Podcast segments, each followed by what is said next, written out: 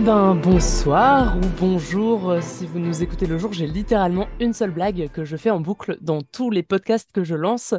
Et du coup, vu que c'est le deuxième auquel je participe à lancer, eh ben ça, ça, fait beaucoup d'endroits où je fais une seule blague. Euh, bon, toujours est-il, vous écoutez euh, catégorie trans. normalement, à part si vous avez lu un peu, vous savez pas trop encore ce que c'est. et du coup, justement, là, ça va être un peu le but de vous dire bah, ça va être quoi ce nouveau podcast euh, qui va peut-être, vu le nom, parler de transidentité, mais aussi d'autres choses.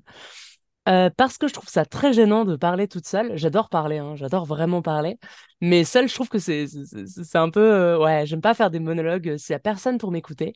Je ne suis pas toute seule ce soir ou aujourd'hui, selon le moment où vous nous écoutez. Encore, vous connaissez la blague. Mais je suis avec la seule, l'unique, l'incroyable Cléo, qui est une collègue de d'esbroufferie, je sais pas ce que je dis du tout. Euh, de quoi Une collègue de quoi J'ai improvisé, d'accord, j'ai improvisé. Bon, coucou Cléo, est-ce que tu peux te présenter? On fait comme si j'avais jamais dit ce que je viens de dire. Salut euh, bah, On est collègues de Meuf à Tabri, c'est déjà pas mal. Euh, voilà. sinon, moi je fais un autre podcast avec Zélie, voilà. Mais justement, c'est quoi cet autre podcast, Cléo? L'autre podcast s'appelle Meuf à Top de manière très, très imagée, de manière très directe. l'idée, c'était de parler de nos vécus, de nous parler de nos vécus de transmeuf. Enfin, aussi, bon, il se trouve qu'on est toutes transmeuf, mais voilà, des vécus transféminins. Euh, de permettre à d'autres gens de donner les leurs, d'échanger autour, et euh, finalement d'avoir une petite discussion euh, autour et d'avoir un moment sympa. Et il se trouve ça a été bien accueilli. Donc il se trouve qu'il y a des gens qui, un, nous écoutent, et deux, apprécient ce qu'on fait. Donc euh, ça, c'est méga encourageant. Et en parlant de vécu, ça, je, crois que ça, fait un petit moment que tu as envie de parler euh, d'un sujet particulier, Zélie. Mais tout à fait, c'est trop bien comment on se lance des perches toutes les deux pour pouvoir euh, enchaîner plus facilement. il se trouve qu'il y a un sujet dans Meuf à table dans lequel, dont je parle peu, même si je me suis présentée tel quel dans le premier épisode. là, on a enregistré hier soir ou avant. Non, c'était euh, il y a quelques jours, on a enregistré l'épisode 3 avec Cléo. Donc j'en ai parlé un peu plus, mais à la base, euh, j'arrivais pas à en parler. Il se trouve que si vous réécoutez le premier épisode de Meuf à Tab, un podcast que je vous conseille euh, d'une manière pas du tout biaisée, mais moi je trouve ça trop classe ce qu'on fait. Je me présente et je dis que je suis Zélie et que je fais du TDS à mes heures perdues. Et on ne revient jamais dessus et je n'explique jamais ce qu'est TDS en espérant que la population un peu cis qui nous écoute ne sache pas de quoi je parle. Très sincèrement, je pense que c'était conscient de ma part de juste dire TDS, mais de ne pas dire plus. Et, euh, et, euh, et, du coup, pour pas parler toute seule, mais dis-moi Cléo, c'est quoi le TDS bah, ce serait, ça aurait été plutôt à moi de te poser la question, hein, mais bon. Euh. Oui, mais j'ai pas envie de parler toute seule. Eh ben, le TDS, c'est un mot, une expression assez large pour parler de travail du sexe, c'est à peu près tout ce que ça regroupe. J'ai pas des kilotonnes d'exemples, mais euh, de, de ce que j'en sais, ça regroupe euh, le, le travail du sexe avec, enfin, en, IRL, euh, online avec le camming, ou le, le, fait de faire des, des pas des commissions, ça s'appelle comment des la version TDS de commission, il y a ça un nom? Des commandes? Je crois que c'était ça. ça peut être la vente de sous-vêtements, ça peut être euh, de contenu en général, le porno rentre dedans, euh, mais relativement large. Voilà, c'est ce qui me vient à l'esprit. J'ai peut-être oublié des trucs. Ouais, non, mais c'est c'est très correct comme euh, enfin très correct. C'est très bien comme comme description. c'est un peu le terme qu'on utilise. et en fait, TDS, j'en parlais il y a pas longtemps avec quelqu'un. On sait déjà un peu la vibe de la personne qui est différente si la personne va te parler uniquement de prostituée ou de TDS, en fait. Dans le sens où TDS, je trouve que c'est un vocabulaire qui déjà euh, désigne un, positionnement euh, politique sur le sujet, parce que comme la transidentité, euh, tous les sujets qui parlent de, travail du sexe sont forcément politiques en réalité. Et travail du sexe, c'est très lié aux mouvements qui sont plus pour donner plus de droits aux travailleurs et travailleuses du sexe qui pensent que l'abolition, euh, bah, ce serait juste précariser encore plus euh, bah, les dites travailleuses. Je vais me permettre de genrer au féminin, même si, pour plus de simplicité, même si je sais qu'il y a des hommes ou des personnes utilisant le masculin euh, qui font du TDS. moi le premier en fait, parce que ça m'arrive d'utiliser le masculin. mais toujours est-il que c'est ça le TDS. Pour dire les choses honnêtement et arrêter de tourner autour du pot, eh ben, si je l'avais fait honnêtement, j'aurais pu dire je m'appelle Zélie et je me prostitue pour pouvoir payer mes études en quelque sorte. Euh, parce que bon, j'ai pas spécialement de problème avec les termes prostitution ou même pute euh, que j'essaye de me réapproprier un peu euh, comme on se réapproprie plein de termes, mais je peux comprendre que ça mette mal à l'aise d'autres gens. toujours est-il que bah bah ouais, là rien que là, il y a trois heures, j'étais avec un client parce que parce que la, la vie c'est un peu dur, c'est un peu cher. Et, et c'est quelque chose dont j'ai peur que ça sache en vrai. J'ai peur que ça sache dans ma vie de tous les jours. J'ai l'impression que euh, c'est un secret beaucoup plus lourd euh, à porter que d'être trans, d'être pute en fait. J'ai l'impression que la perception sociale est vachement différente. Les, gens généralement ne savent pas ce que c'est la transidentité, alors que les gens ont une idée très précise en tête de ce qu'ils pensent quand on leur dit le mot pute. Et je crois que ça me fait peur. Et je crois que euh, une des raisons pourquoi je je flirtais avec l'idée de faire quelque chose sur le, travail du sexe, mais que je n'osais pas, c'est parce que je m'appelle Zeddy dans la vraie vie que je m'appelle Zélie dans le podcast et que j'ai peur, d'une façon un peu déraisonnée, que ça me poursuive. Parce que Internet oublie pas vraiment les choses.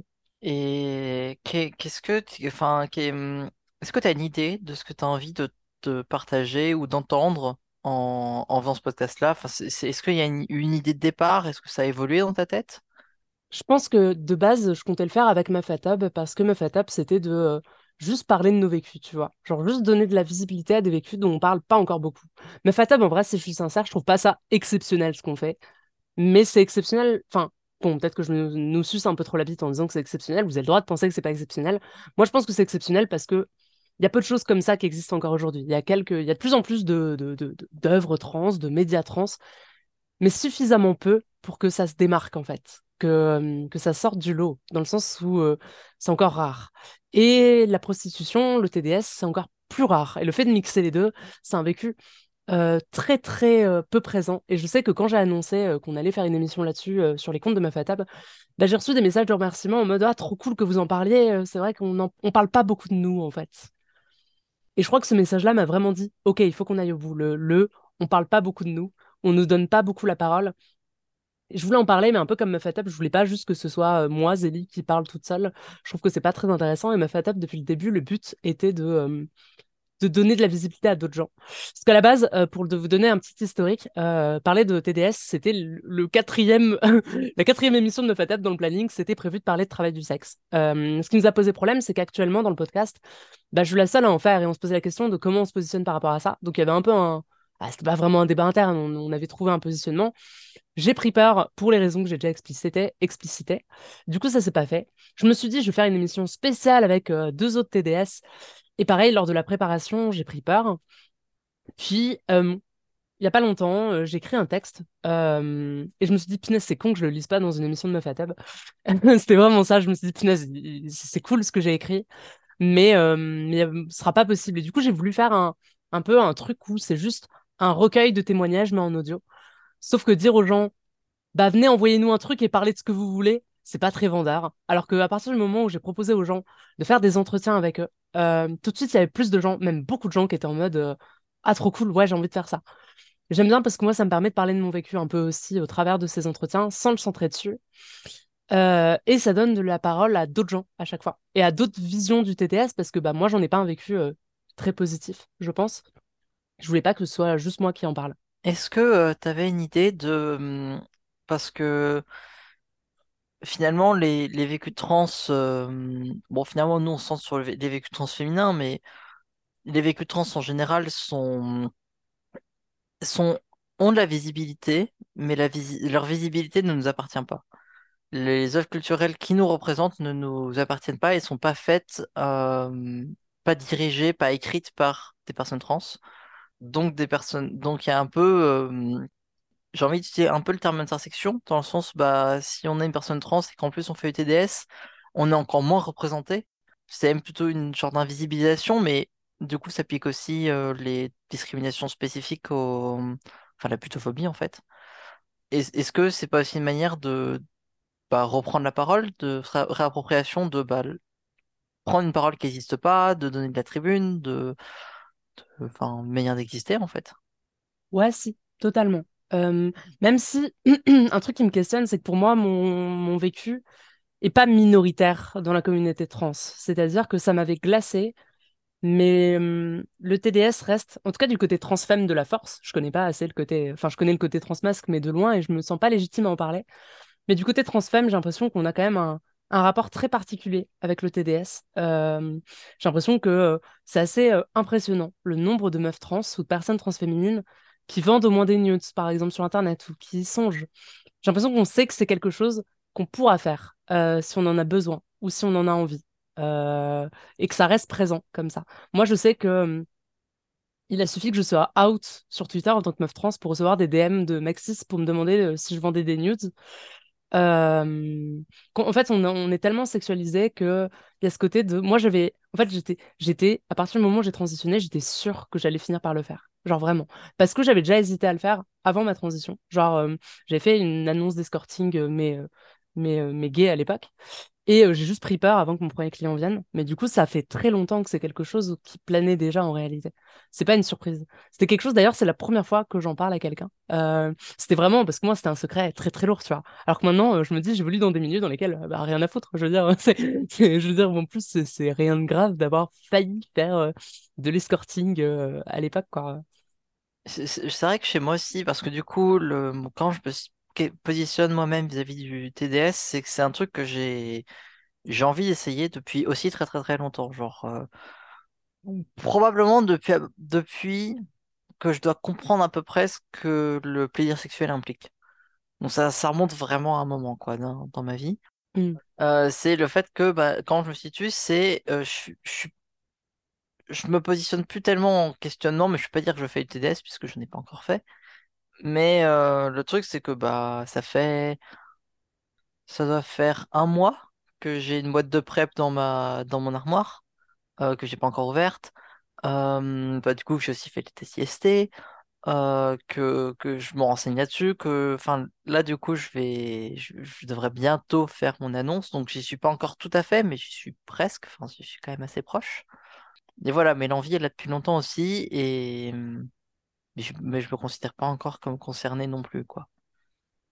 Ouais, bien sûr, mais t'es euh, à deux doigts de plonger, euh, de plonger dedans. Et euh, je te l'ai déjà dit, mais je leur dis, mais vraiment, si quand tu commences, tu as besoin de, Enfin, je pense te l'avoir déjà dit, mais de soutien ou de parler, enfin, enfin je trouve que c'est hyper important. Le soutien qu'on se donne entre, entre putes, pour le coup, c'est hyper important et c'est quelque chose qu'il faut vraiment pas dénigrer, en quelque sorte. Non, t'as grave raison. Et mais j'avoue, euh, c'est un truc que tu pas encore parlé beaucoup, mais euh, tu avais pu, euh, à des tours de l'une ou l'autre discussion, euh, dire que, enfin, comment dire, en, en parler pas forcément de manière positive, enfin, même pas du, enfin, bref, je te laisserai développer ce, que tu as envie de développer. Et, en même temps, t'as, visiblement, tu as aussi rencontré des personnes qui voient ça de manière positive. Du coup, j'avoue que j'ai personnellement pas mal de peur sur, bah, comment, quel impact ça va avoir sur ma santé mentale, si ce sera, ça se trouve si ça en aura tout court, je, pense que ça en aura, mais je sais pas dans quelle direction. Si, euh, mais voilà, enfin, j'ai un certain nombre de peurs et d'a priori, et en même temps, je vois qu'il y a, des personnes qui s'épanouissent dedans. Et, et vu que mon désir de faire du TDS n'est pas motivé par un besoin, euh, forcément, je rêve que ce soit aussi un peu mon cas, finalement, que ce soit une expérience euh, positive, une expérience, un truc que j'ai envie de faire et que j'arrive à faire. Mais voilà, c'est encore relativement incertain parce que parce que je suis pas encore et qu'il y a forcément de l'appréhension, quoi. Presque l'impression, euh, la, la, la, peur un peu, mais pas pareil quand même, mais ça me rappelle un peu la peur. la première fois que j'allais j'allais foutre de l'ostrogel, il y avait un genre de peur de me sauter dans quelque chose, enfin de sauter dans quelque chose et un inconnu relativement grand. Euh, bon, voilà, c'est pas comparable outre mesure, mais plus dans la mesure où il y a, y a, une peur liée à une appréhension et de euh, comment on va en sortir après, quoi. Ce que je voulais dire, c'est que, euh, bon, moi, j'en ai un vécu dès le départ pas très positif, dans le sens où je fais ça pour l'argent et pour d'autres raisons qui m'appartiennent et que je tiens pas à développer là tout de suite. Et je me rends compte aussi que c'est difficile d'arrêter. Ça fait genre euh, depuis cet été que j'arrête pas de dire que je vais arrêter ou que j'arrête et que j'arrête pas pourtant. Euh, c'est vraiment en fait, Je pense qu'on se rend pas compte tant qu'on n'a pas commencé de à quel point c'est dur d'en sortir et que et que ouais c'est compliqué genre je m'en enfin moi j'ai toujours la position de pas de de pas me culpabiliser des choses que je contrôle pas ou que je fais malgré moi en fait je me dis quand on a des mécanismes de défense, c'est souvent déjà pour se protéger de quelque chose. Si en plus on se culpabilise de les avoir, on n'a pas fini d'aller mal. Moi, j'en ai marre d'aller mal. Donc, ok, je me suis dit, bon, j'accepte qu'en ce moment, je peux pas arrêter. Et je vais arrêter d'essayer de me battre pour arrêter et de me dire, Zélie, t'es qu'une pauvre merde de pas arrêter. Je suis pas, j'arrêterai pas maintenant. Par contre, je me suis dit, quand j'aurai fini mes études, j'arrêterai. Et, euh, et, le fait d'avoir fixé une date comme ça, je pense que ça va, ça va aller. Et par rapport à ce que tu disais, moi j'ai un vécu du coup qui est pas très positif, mais je reste persuadée que c'est un métier dans lequel, euh, c'est un travail dans lequel on peut totalement s'épanouir. Et euh, je préfère largement faire ça que de faire un taf de merde alimentaire euh, pour, pour survivre en même temps que mes études. dans le sens où bah, là, si je veux dire merde à quelqu'un, à un client, je peux lui dire merde. certes, c'est on est plus exposé à des violences, à plein de choses pas chouettes. Pour autant, il y a un sentiment de contrôle, euh, de liberté, de vraiment de. Et encore, pas tout à fait, parce que des fois, finalement, c'est compliqué de. Quand tu te fixes des limites et que tu le fais parce que tu as besoin de thunes, mais que tu t'es fixé des limites, c'est dur de les maintenir, des fois. Tu vois, genre de, te dire, des fois, je reçois des demandes et je suis. Euh, ok, ça, c'était quelque chose que je m'étais dit que je faisais pas. Mais il a l'air chaud pour me payer. Et, et du coup, est-ce que c'est si important pour ça pour moi de pas le faire? Et ça, je trouve que c'est assez ravageur. Et ça, j'essaye de plus le faire, de me dire, euh, je sais jusqu'où je suis prête à aller et de pas aller plus loin. Mais ça reste compliqué, vraiment compliqué. J'ai l'impression que ça pose, euh, comment dire, ça euh, repose de manière quand même très très différente le, les questions de, de consentement en fait dans ces cas-là.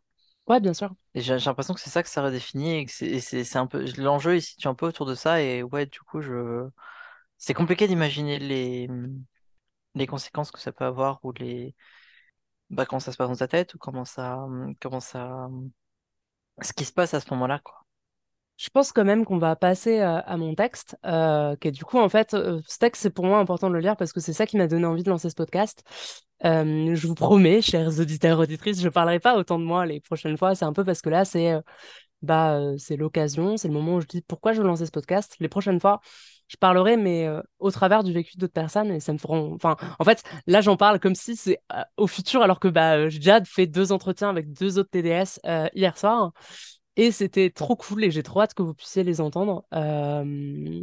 Mais bon, toujours est-il, là, c'est, comme le dit Cléo, c'est elle qui a eu l'idée, c'est une note d'intention, donc c'est vous expliquer bah, un peu qu'est-ce qu'on pense ici et pourquoi on le fait. Voilà. Et du coup, mon texte, Trigger Warning Virginie Despentes, dans le sens, bon, je sais que euh, elle a eu quelques positions controversées sur la transidentité. Euh, dans le sens, elle a soutenu Dora Muto et Margaret Stern euh, malgré elle en disant, bah, faut pas les harceler. Donc, elle a une position très dépolitisée sur elle qui me gêne un peu. Mais j'ai lu King Kong Theory en fait il y a pas longtemps et j'ai trouvé ça oufissime et je suis trop contente de l'avoir lu.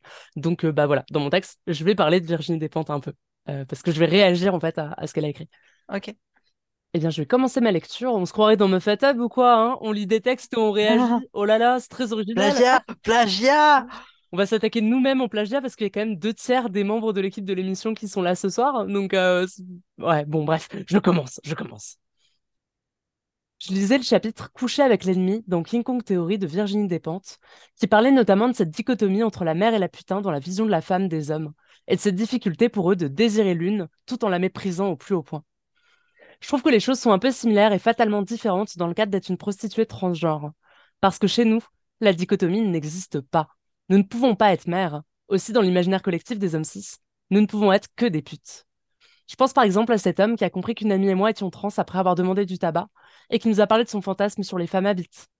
Je pense à cet homme qui, après m'avoir menacé de me jeter sous le tram quand il a compris que j'étais trans, m'a suivi jusqu'à chez moi pour me faire des avances sexuelles et me toucher absolument partout. J'étais encore très jeune en termes d'années de transition et sincèrement, je le suis toujours. Mais c'était encore plus les débuts que maintenant. J'étais choquée du sang-jeanne de ces hommes. Pour le premier, comment pouvait-il penser que c'était OK de dire à des gens fantasmer sur eux? Il avait l'air sincèrement surpris de nos réactions et de que nos visages se referment en l'écoutant parler. Je n'avais pas encore compris que nous n'étions pas tout à fait des êtres humains à leurs yeux. Virginie Despentes parle un moment dans son chapitre de la culpabilité des hommes. De cette fois, un client lui a dit C'est à cause d'hommes comme moi que des femmes comme toi font ça. Je n'ai pas le droit à cette culpabilité. Et je pense sincèrement qu'aucun de mes clients n'a jamais culpabilisé de venir me voir en pensant que son désir me détruisait. Je suis prostituée, oui, mais pour eux, c'est admis que je ne pourrais pas être autre chose. Tant que j'aurai des formes féminines et un pénis entre les jambes, ma place sera dans un lit à les satisfaire. Pour eux, je n'existe qu'en tant qu'objet de désir. J'ai aussi remarqué en conversant avec mes clients que je n'étais pas vue comme une femme, ni comme un homme, mais bien comme une troisième catégorie. Un troisième sexe, comme ils le disent eux-mêmes. Un trans. Être ni homme ni femme, c'est n'être qu'un fantasme. On ne réfléchit pas à ce qu'un fantasme pourrait vouloir. Il n'existe que pour nous satisfaire, aussi à leurs yeux. Nous n'existons que pour ça. Je pense aussi que c'est ça qui les fait venir. De mon expérience certes biaisée de la masculinité, j'en garde le souvenir de la peur de l'homosexualité. C'est un tabou, un tabou à ne pas commettre. La zone que Mufasa pointe dans le Roi Lion en ordonnant à Simba de ne jamais s'y rendre. Les meufs trans, nous, on est juste avant cette zone noire. On est une zone grise. Coucher avec un homme, toucher une bite, annihilerait leur vision de leur propre sexualité. Ils n'ont pas conscience qu'ils pourraient être bisexuels, pour eux ce serait automatiquement être gay, et ils ne veulent pas commettre cet affront. Avec une femme trans, on peut toucher aux fruits interdits, on peut sucer et se faire pénétrer, mais c'est ok car ce n'est pas un homme au bout du pénis. Ce n'est pas une femme non plus, mais bel et bien cette troisième catégorie. Ils peuvent donc enfin sortir de l'hétérosexualité, mais d'une manière autorisée. Nous les trans, on existe dans un espace tabou, entre les deux sexes, dans lequel seul le fantasme et le désir règnent. Les hommes ne se vanteront pas de nous désirer, ils n'en parleront pas, mais dans leur tête, avec leur propre conscience, ça sera autorisé. Ils ne sont pas attirés par les hommes car je ne ressemble pas à un homme. Je ne suis pour autant pas une femme selon eux. Je suis à part, je suis un trans. Et pour revenir à ce que Dépend dit dans son chapitre, les hommes méprisent ce qu'ils désirent. Mes clients qui ont des petites têtes d'avocat ou de patron, qui sont en chemise ou en costard, je ne pense sincèrement pas qu'ils voteront pour un candidat qui me donnera des droits. Mais en un sens, c'est logique. Ils ont tout à gagner de ma précarité. Une femme cisgenre, on peut l'épouser. Nous, on couche avec. Je pense que les clients qui m'ont fait des déclarations d'amour, qui m'ont proposé de m'entretenir, ne le faisaient que pour obtenir plus simplement ce qu'ils obtiennent dans un cadre, que après tout, je le contrôle. Je choisis ce que je fais, je le choisis quand je reçois des clients. M'avoir dans leur vie, ça serait pouvoir choisir à ma place. Mais soyons honnêtes, je ne suis vraiment pas le genre de fille qu'ils présenteront à leurs parents. Aussi, sur un autre registre, je ne possède pas la tendresse de dépente pour ses clients. Elle dit qu'ils lui montrent leurs faiblesses et je suis d'accord. Hein. Je vois les failles de ces hommes, mais moi j'y trouve beaucoup de laideur. Je réalise à quel point le consentement de leur partenaire n'est que du vent à leurs yeux, à quel point le plaisir de leur partenaire n'a que pour objet de satisfaire leur ego. Et je vois comment la santé sexuelle est un sujet qu'ils feront automatiquement porter à leur partenaire. Je les trouve laids, dans leur totalité. Au-delà du dégoût physique que je ressens pour eux, c'est humainement qu'ils me répugnent. Si je suis moins humaine qu'eux, j'en suis bien heureuse. Leur désir est comme une marque collante et nauséabonde qui s'immisce en moi. Leur regard sur mon corps me donne envie de vomir. Quand ils me disent que je corresponds exactement à ce qu'ils recherchaient, je m'en veux, je m'en veux d'avoir un corps tatoué et percé, un corps transféminin, un corps avec une bite et des seins, un corps seulement de fantasme, mais pas d'être humain. Heureusement, je sais que c'est faux. Néanmoins, il y a une chose qui reste vraie. Entre pute et mère, il n'y a qu'un seul rôle que je pourrais prendre. Moi, il y a plusieurs choses dans le sur le comment on nous voit des gens entre meufs trans et, et aussi comment est-ce que euh, enfin du coup je peux pas parler pour euh, pour eux, mais quand tu mets, euh, quand, quand tu cherches du, du, du contenu porn ou quoi et que tu tapes trans, c'est quasiment que des meufs trans que. Et l'existence des mecs trans, c'est, enfin, l'apparence de mecs trans, c'est quasi inexistante, quoi.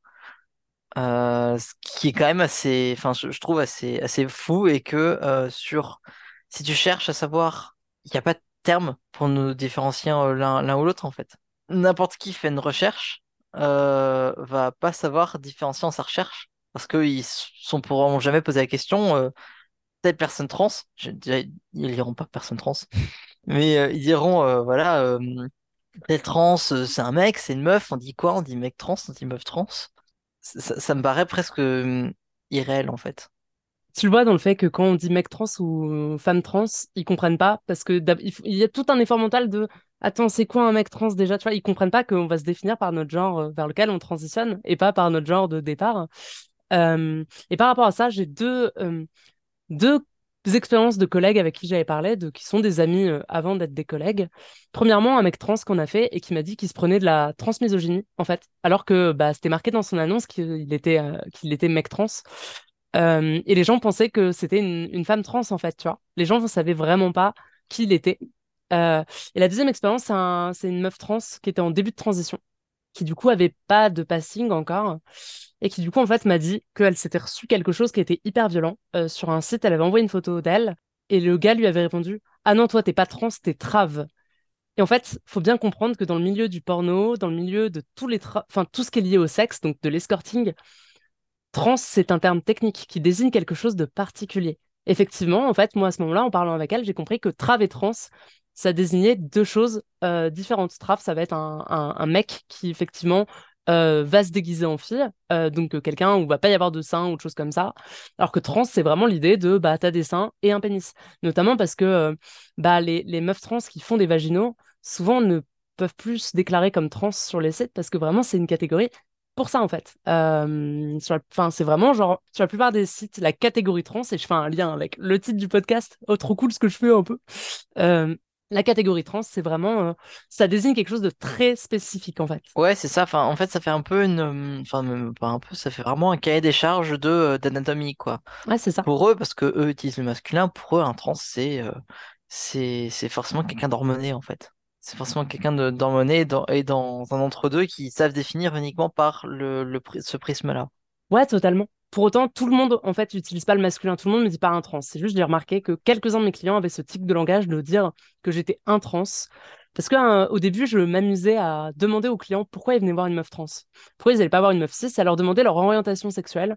Principalement des gens qui se disaient hétéros ou des gens qui disaient babi du coup. Tu vois, genre qui finalement disaient que parce que. Bah oui, parce que je suis pas une femme. Je ne suis pas une femme pour eux. Donc ils peuvent pas être hétéros s'ils sont attirés par moi. Pour autant, quand je leur demande s'ils s'imagineraient le faire avec un homme, c'est non. C'est vraiment, euh, la plupart du temps, c'est en réalité, c'est des. Euh, je sais pas quel terme mettre, mais en gros, ce qui les attire, c'est euh, le fait que. Enfin, je pense vraiment qu'il y a ce côté de. après, bon, je suis pas un mexiste, donc c'est pas. Enfin, je sais pas si je suis légitime à parler pour eux, mais ce côté de. j'ai l'impression que ça permet de toucher la peur de l'homosexualité. Moi, j'en garde un souvenir très très fort quand même hein, de la peur de l'homosexualité quand j'étais un mec. Et j'ai l'impression que ça joue là-dessus, en fait, tu vois, sur le, comme je le dis dans mon texte, c'est une zone grise avant la zone noire. Et, euh, et du coup, c'est OK, tu vois. Euh, moi, il y a un truc qui, de manière plus générale en TDS, m'attire en bien, c'est le fait que tu échanges quelque chose contre une autre. T'es pas exploité par un patron ou un contrat de travail. Euh, mais en même temps, le contre-coup, c'est tu cotises pas pour ta retraite, tu, t'as pas de droits sociaux, tu et tu peux manger des violences euh, méga extrêmes quoi.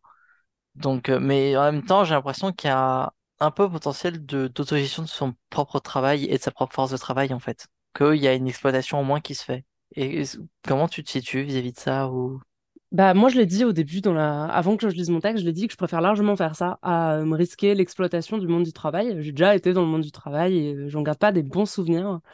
Euh, j'aime l'idée de faire les choses comme je veux, euh, même si en fait, en fait, pour moi, il faut avoir des positions nuancées là-dessus. Je ne pourrais pas te dire c'est que de la merde ou c'est super bien, parce que les deux seraient des mensonges. Euh, c'est globalement de la merde pour moi, si je suis sincère. mais à ses côtés positifs, notamment d'être en contrôle des choses. Et, ça reste un truc qui me plaît beaucoup, ça. Un truc qui m'a aussi questionné dans le fait de lancer ce podcast, c'est que je voulais pas participer à la, je sais pas si c'est banalisation, injonction, mais genre, je veux vraiment donner une image quand même réaliste de ce que c'est et qu'il n'y ait pas des gens qui se disent ah c'est trop cool je enfin en fait euh, qui se plongent dedans alors qu'elles n'ont pas conscience de ce que c'est exactement. Je pense que c'est important d'en parler euh, d'une manière nuancée telle que c'est telle que ça peut être. Et oui ça peut être super épanouissant pour des gens. Parfois ça l'est moins. Euh, mais en fait on peut pas on peut pas parler en absolu sur le sujet. Finalement moi aussi si ça a été de la merde c'est aussi c'est pas de ma faute mais j'avais un terrain favorable à, à, pas connaître mes limites, à plein de choses comme ça en fait. Dans le sens où je pense que si tu te poses dessus, je m'étais pas questionné là-dessus aussi parce que je connaissais pas d'autres euh, TDS euh, à qui échanger. J'ai rencontré des TDS euh, un peu comme pour la transidentité, j'ai rencontré d'autres personnes trans à partir du moment d'autres personnes trans femmes notamment après avoir commencé les hormones. Pour le TDS, j'ai rencontré d'autres gens après et du coup j'avais vraiment pas conscience de ce que c'était et des trucs comme faire attention à ces limites qu'on se fixe. Ça, bon, je me doute toutes les TDS traversent pas ça. Moi, je le traverse et euh, je pense que si j'avais été au courant, j'aurais pu mieux m'y préparer, je pense. Il y, a deux choses qui m'ont, qui me font un peu pas réagir, mais disons qui m'intriguent un peu.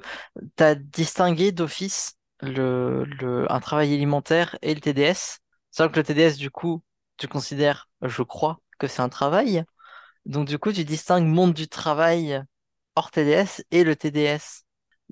Comment dire, c'est du travail, mais c'est du travail pas pareil. Il y a vraiment une distinction très particulière qui a l'air de se faire. On peut, on peut pas parler du monde du travail tel qu'il est réellement dans, dans, le TDS. Je suis d'accord que c'est du travail, dans le sens où, mais en fait, du travail, il y a plein de choses qui sont du travail.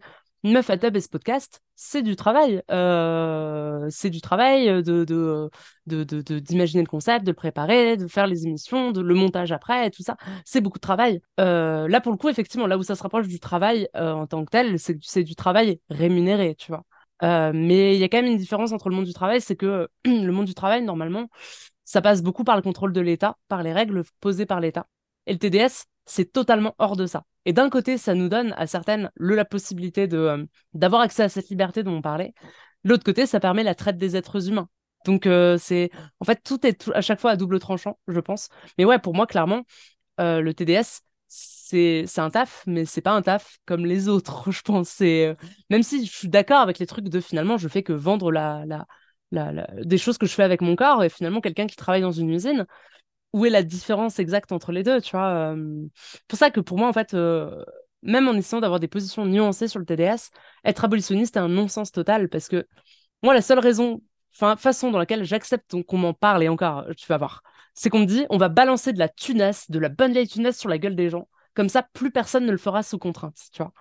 Du coup, si les gens le font plus sous contrainte, en quoi ça dérange que des gens le fassent? Pour moi, je vois ça comme une volonté seulement de contrôler le corps des femmes et des minorités de genre et des minorités de manière générale. Et du coup, ça me met très mal à l'aise parce que si tu as l'assurance que les gens qui le font ne le font plus parce que pas le choix, parce que pas d'argent, où est le problème? Où est vraiment le problème là-dedans? Ouais, carrément. Ouais, mais je suis totalement d'accord avec toi. Mais oui, c'est clair qu'il n'y a pas de, enfin, il y a, il y a très peu de bonnes solutions parce que, bah, par exemple, en Belgique, la différence, c'est que c'est légal. Pour autant, je me pose la question, bah voilà, est-ce que j'ai envie de remplir une feuille d'impôt en déclarant avoir fait du TDS. Est-ce que j'ai envie, est-ce que j'ai envie qu'il y ait une trace administrative du fait que j'ai pu en faire? Est-ce que j'ai envie de euh, de pas, enfin de, sachant que, enfin, si j'en fais, c'est pas de manière alimentaire justement. C'est pas par, je pense pas que ce soit par besoin. Donc à partir de là, c'est méga questionnant que, bah en fait, euh, si je gagne, fasse super quoi. Enfin, il y a à chaque fois des, des, des échanges, un trade-off, un, un truc que tu gagnes, que tu repères par derrière. En même temps, c'est quand même, enfin, je pense que c'est quand même des trucs qui sont peut-être pas complètement comparables parce que d'un autre côté, bah, si, enfin, du coup, ce que, si je le fais, ça deviendrait que de la, et que je déclare pas, ça deviendrait que de la fraude. Là où en France, c'est, tout de suite de la tôle, quoi. C'est beaucoup plus lourd tout de suite. Non, en France, tu peux te déclarer. Hein, euh, c'est pas interdit de. En fait, la pénalisation est sur les clients. Euh, alors bon, j'ai pas des connaissances hyper poussées là-dessus, euh, donc euh, et je comptais, j'étais en train de me dire dans ma tête de préciser que je parle que de mon vécu, que toi aussi, que toutes mes invités ne parleront que de leur vécu. on va encore se foutre de ma gueule en disant «Eh, tu vas encore dire trois fois que vous généralisez pas. Non, je généralise pas. Là pour le coup, on parle de trucs vraiment précis, juridiques et tout ça, donc j'ai pas des connaissances absolues sur le sujet. Donc j'invite vraiment toi et les gens qui nous écoutent à se renseigner de leur côté. Mais en France, la, en fait, l'interdiction repose sur les clients. Euh, et sur les proxénètes. Euh, mais du coup, tu peux te déclarer et même euh, du coup, si tu fais beaucoup de, de et de trucs en ligne et que les paiements vont par PayPal, si t'es pas déclaré, tu peux avoir des problèmes en fait, tu vois. dans le sens où ça va chercher à savoir d'où vient cet argent. Du coup, c'est même normalement, c'est obligatoire de se déclarer. Ce qui est terrible, c'est la loi sur le proxénétisme qui fait que, ben, officiellement, ma proprio, si elle était au courant, serait ma proxénète en fait. Si elle était au courant que que, je suçais des vites pour payer mon loyer, euh, il faudrait qu'elle me jarte en fait. Voyez. Si je te donne des conseils pour commencer, officiellement, je suis ta proxénète. Parce que même les conseils entre, entre putes sont, euh, sont vus comme du proxénétisme. Même si, imaginons, on est deux prostituées, on finit par euh, avoir un appart pour le faire, bah, le bail, s'il est à un nom, t'en as une qui sera la proxénète de l'autre en fait. Et c'est ça qui est grave la merde. Et c'est ça aussi qui, en fait, au moment où j'avais commencé la, la genèse de ce projet-là, que j'avais parlé avec d'autres meufs trans TDS pour en faire, on s'est dit, OK, bon, en fait, on peut pas donner de conseils sur comment commencer. Et dans ce podcast, on pourra pas donner de conseils sur comment commencer. parce que, bah, du coup, le podcast va être sur des plateformes, tout ça. le but va vraiment juste être de donner visibilité à des vécus à d'autres meufs trans qui parleront. A pas que des meufs trans en vrai. Euh, je pense trans de manière générale. Euh, là où meuf à top, c'est vraiment meuf trans. Là, je pense catégorie trans, c'est tous les gens qui, euh, qui rentrent dans cette, dans cette minorité qui, fait du TDS. Et du coup, chaque, chaque émission, ce sera avec quelqu'un de différent, où on discutera de qu'est-ce qu'elle fait comme TDS. Et il y aura de tout. hein. Il y aura des gens qui font du jeu en ligne, des gens qui feront du jeu des réels. Euh, et puis on se laissera, en fait, j'aime bien ce côté un peu comme dans ma fatab où on se laisse embarquer par les conversations. C'est exactement ce qu'on a fait dans cette note d'intention, tu vois. On n'a pas scripté les choses dont on allait parler. Et j'aime bien ce côté que, bah, en fait, les gens passent un petit. euh, bon, j'ai envie que les épisodes durent entre 20 minutes et 40 minutes maximum, mais passent 20 minutes et 40 minutes à assister à une conversation euh, entre deux personnes. Ça me plaît beaucoup, ça. Et ce sera ça un peu, catégorie trans, du coup, le, le podcast bientôt dans vos oreilles, euh, qui du coup, bon, j'arrête de faire une boîte pub, mais en gros, euh, ce sera ça. Euh, d'ailleurs, pour la petite anecdote, j'ai failli donner un autre nom au podcast, mais on m'a dit que c'était peut-être un peu trop trigger. Donc, petit trigger warning slur, mais en gros, j'avais pensé à la catégorie shemale à la base pour me réapproprier encore le slur et les mots qu'on nous désigne. Bon, ça, ça a mis très mal une amie. Et du coup, je me suis dit, bon, ok, euh, meuf à table, ok, ça peut être un peu trigger, mais pas à ce point-là. Je me suis dit, j'ai pas envie de mettre mal des gens juste par but de provoque. Euh, du coup, catégorie trans a la même intention, surtout le côté catégorie de points trans, a le même côté. euh, sans le côté ça va mettre des gens que j'aime mal à l'aise de m'écouter ou potentiellement des gens que je connais pas mal à l'aise de m'écouter. Donc bah voilà, ça fait que deux jours que j'ai l'idée, non je dirais même que j'ai lancé l'idée hier et, c'est déjà un truc qui prend énormément de place dans ma vie, genre littéralement hier je pense qu'à ça, j'ai fait ça que jusqu'à hier, jusqu'à une heure du matin, j'étais encore en train de faire des trucs par rapport à ça, donc euh, je suis grave motivée. Et du coup aussi les gens qui m'écoutent, euh, si vous faites du TDS et que là vous êtes en train de dire oh j'aimerais trop participer, euh, bah vous pouvez en fait. Contacter moi même si vous pensez avoir rien à dire, vous parlez de votre vécu en fait. Donc si vous parlez de vous, vous aurez forcément des choses à dire. On vous demande pas d'avoir une réflexion même hyper poussée sur le TDS. Parlez juste de vous, de comment vous vous le vivez, et, euh, et on se laissera embarquer et on verra par quoi on parlera. Mais du coup, vous stressez pas et n'hésitez pas à me contacter, euh, en tout cas, si vous voulez participer. Bah, bah, j'allais te poser une question sur euh, pourquoi le nom, mais du coup, je, je crois que c'est, je, je- je crois que c'est couvert. Ouais, c'est couvert. Mais de toute façon, je pense qu'on on s'approche de la fin là de, de cette note d'intention. Moi, j'ai dit tout ce que j'avais à dire. J'espère que toi, tu as pu parler aussi de, de tes, tes questionnements sur le sujet. Ah oui, clairement. C'est cool en tout cas. Je trouvais ça intéressant justement d'avoir euh, quelqu'un qui... euh, en fait, je trouvais l'échange entre quelqu'un qui en fait et qu'on a une vision pas très positive et quelqu'un qui veut en faire. En fait, je trouve la, ouais, la conversation était super intéressante. Euh, En vrai, depuis de tous les entretiens que j'ai commencé à faire, à chaque fois, il y a ce sentiment à la fin de bordel, j'aurais pu parler pendant des heures comme ça. Genre, c'est des conversations qui sont très précieuses et très intéressantes et très importantes pour moi. Et à chaque fois, je me dis, bon, format court, on reste court et, j'essaie de me cadrer parce que sinon, je pars dans tous les sens, tu vois. Donc, bon, pour le moment, ça le fait. Et, euh, et voilà, je suis trop hypée par ça. Et je pense que je vais être moins chiante dans me Fatum maintenant parce que je vais pouvoir me canaliser sur autre chose, tu vois. Donc, euh, je serai moins à, râler parce que les épisodes, ils sortent pas assez vite, je pense. Euh, J'avais potentiellement parlé du fait que bah, probablement que j'aurai des choses à dire dans le futur. Et surtout après, avec l'expérience, avec quoi. Donc, ce sera avec plaisir que je reviendrai là. Mais bien sûr, bien sûr, avec plaisir que je te réaccueillerai, Cléo. Euh, trop hâte, en tout cas. Enfin, trop hâte. Si tu fais pas de TDS, c'est grave ok. Je suis pas en train de te dire, je suis pas en train de pointer un pistolet sur toi en disant Cléo. Oui, Cléo, dans trois mois, tu auras fait, euh, tu auras eu 50 clients et tu viendras dans mon émission. euh. Ça fait beaucoup quand même. 50, bon, ça se tend. Ça, ça fait beaucoup d'argent aussi. Oui, c'est ça qu'il faut se dire. Et euh, bah du coup, merci à vous de nous avoir écoutés. Euh, j'espère que le projet vous parlera, vous plaira. Euh, j'ai un peu peur de le lancer en vrai, Euh, encore plus que pour ma fatab, mais je pense que ça va le faire. Je pense que c'est important de le faire. Et euh, merci, merci à toi Cléo déjà d'être venue pour la première émission, de me permettre de de pas sauter le pas seul. Notamment parce qu'en fait, le fait de le faire avec quelqu'un d'autre, ça m'oblige à le sortir en quelque sorte, parce que ça dépend pas que de moi. Tu vois, il y a quelqu'un d'autre qui est dans l'attente. Du coup, je me dis, bon, là, c'est moi qui ai un pistolet pointé sur moi en mode, vas-y, Zélie, sors ton truc maintenant. Mais du coup, j'ai envie de le faire. Donc, c'est ça. Si je te demandais, c'est aussi parce que je savais que j'en avais besoin.